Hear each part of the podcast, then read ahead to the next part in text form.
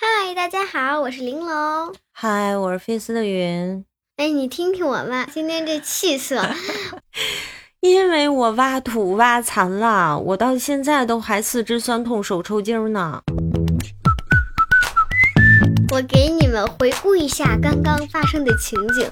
我妈妈非要买一个三星堆盲盒，她非相信里面有上千百万个宝贝。那不是因为你曾经对三星堆表达过非常浓厚的兴趣吗？是呀，怎么了？那你跟我说说，你是从什么时候开始对三星堆感兴趣的？嗯，就是刚见到它，因为我觉得我就被他那个人给吸引。是人的长相，人像是吧？嗯，我还以为他是外来文化，因为他不像中国人的脸嘛，高鼻梁、大眼睛，哎，对对对，很多人就觉得这是不是两河流域来的？嗯，而且他那个雕刻跟金字塔上法老，嗯，超级无敌像，有一些像，有些像，还真的是。那有没有可能是沙尘暴卷过来的？哦，你说龙卷风卷过来一批宝物，然后大家把它祭祀了？没有，是古蜀人呢，本来在埃及，然后龙卷风呢把人吹死了，把宝物呢偷走了，然后现在咱看肯定被土埋住了，不然呢？那他们为什么会整整齐齐的放到祭祀坑里呢？那就应该有很多个龙卷风。第一场呢，吹了一，所以你还是觉得三星堆出土的东西是从埃及那儿卷过来的。嗯，哦，那你怎么解释他那边出土的这些青铜器，其实是跟河南殷墟出土的很多青铜器是非常像的？河南人看到这些想仿他们的呗。哦，你的意思是从一个龙卷风从埃及那儿卷过来一批宝物，然后河南人刚好去了四川，一看，哎呦，这个不错呀。如果说牙璋来自于殷墟的话，但是那玉琮是来源于良渚啊，是从浙江那儿来的呀。而且你看他那个青铜神树了吧？那个是能够对应《山海经》里面的扶桑神树的，对。而且我这个也有一个解释，应该是埃及人曾经来过中国，晚上来刺客偷走了《山海经》的一本，然后回到了埃及，打开一看，哎呦，这两棵树不错。然后呢，他说。我们以前都是壁画，那咱做个真树吧。然后做完真树之后，龙卷风正好来了，半夜龙卷风偷袭，把树给卷走了。天哪，你们听听，这儿有一个八岁的小孩坚定地认为 三星堆出土文物是来源于埃及，并且是被龙卷风卷过来的。我应该怎么样？印度人一看，尬。那我们得给埃及人点礼物吧？结果呢，嫌埃及太远，然后放到了四川那片儿。正好江浙人来了，说：“妈呀，哪来的这么漂亮的海贝啊？” 浙江人发现说：“哎，这海贝不错，我拿玉琮来跟你换海贝，是不是？”对，我正是因为你感兴趣，我才买了这个考古现场的体验盲盒。但谁知道它这么难挖呢？啊，咱们先跟大家形容一下这个盲盒长什么样。好的，它大概有两张 A4 纸那么大，然后中间呢是一块像。板砖一样大小的，那个硬土硬土块儿，对，真的非常非常硬。你不知道这个土块里面藏着什么，对，你就得挖，现场挖，你就得现场挖，没错。他送了一个小铲子，小金属铲，但那个小铲子很小哈，对，有我的食指的一半大小。差不多吧，啊，我们就得用那个，还有一个超级无敌小的毛刷。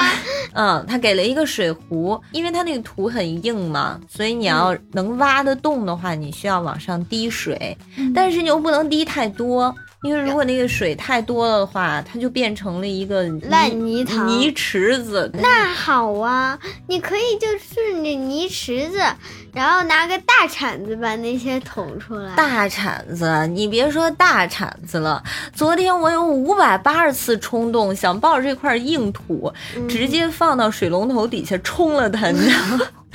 多得很。对考古的敬畏之心阻止了我，所以真的还是一点一点的滴水，等这个水渗透进去啊，这个土变软一些了，再拿这个小铲子一点一点的去挖，一点一点的去凿，嗯。咱们第一个挖到的是海贝，嗯，一开始以为是象牙呢啊，沿着它这个轮廓一点一点的刨土。然后我和我爸特逗，说你看，这就是一个象牙，走向是这样的。然后我爸说，对，支持你，就是这样。你爸特讨厌，你爸说不是，这是一头大象，栽在土里是。象牙和海贝在当年的古蜀国一定是非常贵重的器物。嗯，你想想这个地理位置也是啊。我当时挖出海贝的时候还没多想，后来想想，你想四川平原，它其实离海边很远的。嗯，那得假那是内陆啊，它哪来的海贝啊？嗯，所以我后来翻阅了一下资料，那有人就说这个海贝可能会来源于它在往南的广西。北海就临海了吗？太远了吧。嗯，或者是跨过了喜马拉雅山，嗯哼，往印度那边去，也有可能是古印度。哦，对，古印度的文明到现在也是个谜。如果海贝真的是来源于喜马拉雅山的另一边的话，兴许在那个时期，古印度和古蜀文明也会有一些交互，说不定呢。所以咱们现在说这个丝绸之路，真的不只是北边那条线，嗯，它有西南线，嗯，这样那些商人才会带来这个海贝，四川平原上的古蜀国才会出现海贝。你现在在想这海贝，你是不是觉得格外珍贵啊？对对对，对吧？嗯，我感觉你们的激动一直持续到咱们挖出了这个青铜小人儿。咱挖出来那是一个跪坐的人像，对，跪坐人像还挺沉的，对不对？挖那个青铜小人儿挺费劲的，你就得清理它，然后把周边的那圈土全都得挖掉。对，如果力气不够大，也不能不能起它，是吧？我当时真的想撬它来的，但是我又怕把它撬坏了。后来就是我给你滴水，然后你再挖，就咱俩配合挖。嗯，自从这个青铜人像出土了之后，你们就再也没有积极性了。嗯，这个盲盒我觉得最讨厌的一点，它是告诉你里头有一个隐藏款，所以即使是你把青铜小人已经挖出来之后，我还会抱着这一丝的期望，也许我会挖到金面具，所以我就在不停的挖剩下的图。我还帮你呢，因为后来我是去洗澡了。嗯。然后我洗完澡端了一盒水，里头有个干净的毛刷给你了。然后我还用手抠来着，那我爸就没太管我，我爸就在边上。喂，飞行员加油！喂，飞行员，人类文明就靠你了。然后就这样，好烦人啊！你爸真是。这个盲盒啊，说实在的，让我们了解三星堆的知识倒是很有限。可是确实通过挖这个盲盒，让我们深切的体会到考古人员有多不容易。就是我看有一次那个纪录片里，真的考古人用的竟然也是小铲子、小铲子、小毛刷。是啊，就他们那个铲子确实也不大啊，但是有手掌那么大吧。但是你看，它旁边放了个小竹篮吧？嗯，你挖出来的土人都放篮子里，都清出去了。嗯，谁像你爸在那咔哧咔哧都不往外铲泥，还是狂往里倒水，然后好不容易挖出来的土一冲水，那个泥又冲回去了。哎呦妈呀！我又拿着塑料袋不停的在那儿刨泥，所以我最后手啊全沾上了泥。我到现在那个指甲缝里，看这儿还有这个三星堆盲盒的土。他们真的是太惨，都不知道里头是啥。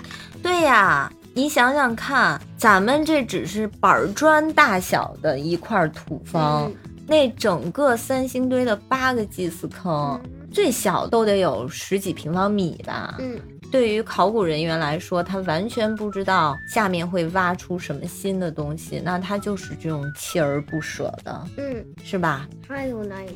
好有耐心啊。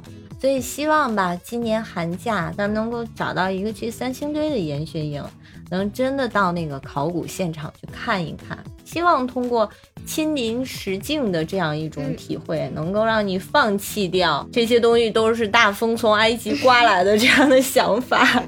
但是我觉得有些猜测还是好的。那我的猜测是好，你的猜测是好的呀，我鼓励你猜测。当你没有证据的时候，不要下结论。